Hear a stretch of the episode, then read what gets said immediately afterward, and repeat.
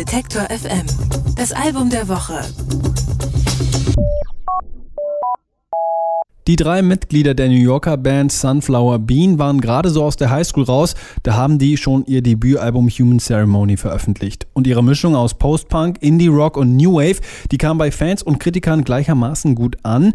Ihr zweites Album 22 in Blue ist eine Art Konzeptalbum darüber, wie es ist, heutzutage 22 zu sein. Anke Behlert ist zwar nicht mehr 22, hat sich die Platte aber trotzdem gerne angehört.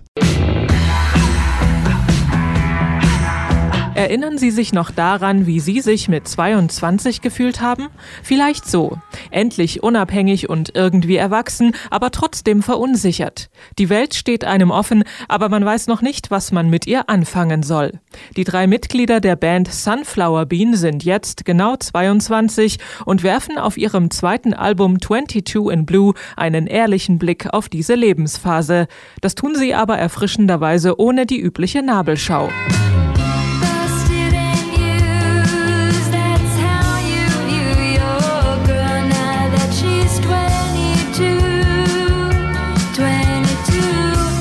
Gitarrist Nick Kivlin und Drummer Jacob Fader kennen sich noch aus der Schule und beginnen dort zusammen Musik zu machen. Sängerin und Bassistin Julia Cummings ist bereits im zarten Alter von elf Jahren mit anderen Bands unterwegs. Ihr Vater ist auch Bassist und die kleine Julia läuft bei Konzerten im Publikum herum und verkauft CDs.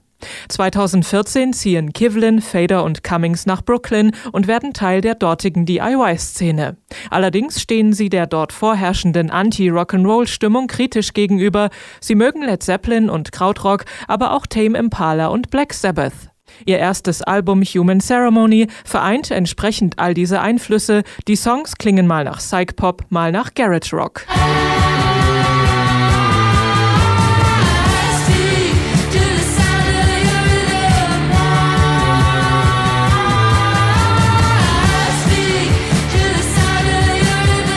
Auf Album Nummer 2 geht es schon deutlich fokussierter zu. Die Songs entstanden allesamt im Jahr 2017 und sind von den Erlebnissen auf Tour und unvermeidlich auch dem politischen Klima in den USA geprägt. Wobei Sunflower Bean ihre Songs dezidiert aus der Perspektive der Anfang 20-Jährigen schreiben, Songs, die sich nicht nur um Liebe und Herzschmerz drehen. Tatsachen wie Ich habe nach meinem Studium 80.000 Dollar Schulden werden in Popsongs nicht besonders häufig thematisiert. school ten years.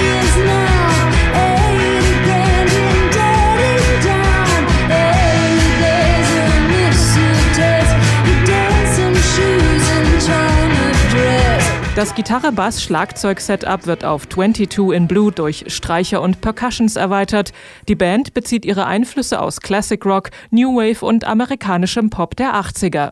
Julia Cummings Gesang erinnert an Joan Jett oder Stevie Nicks von Fleetwood Mac.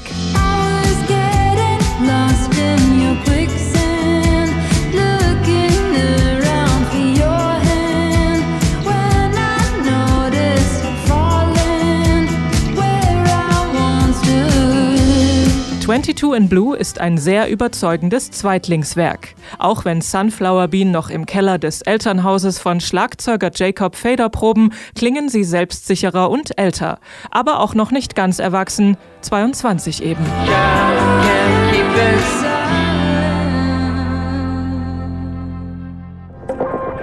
Alle Beiträge, Reportagen und Interviews können Sie jederzeit nachhören im Netz auf detektor.fm.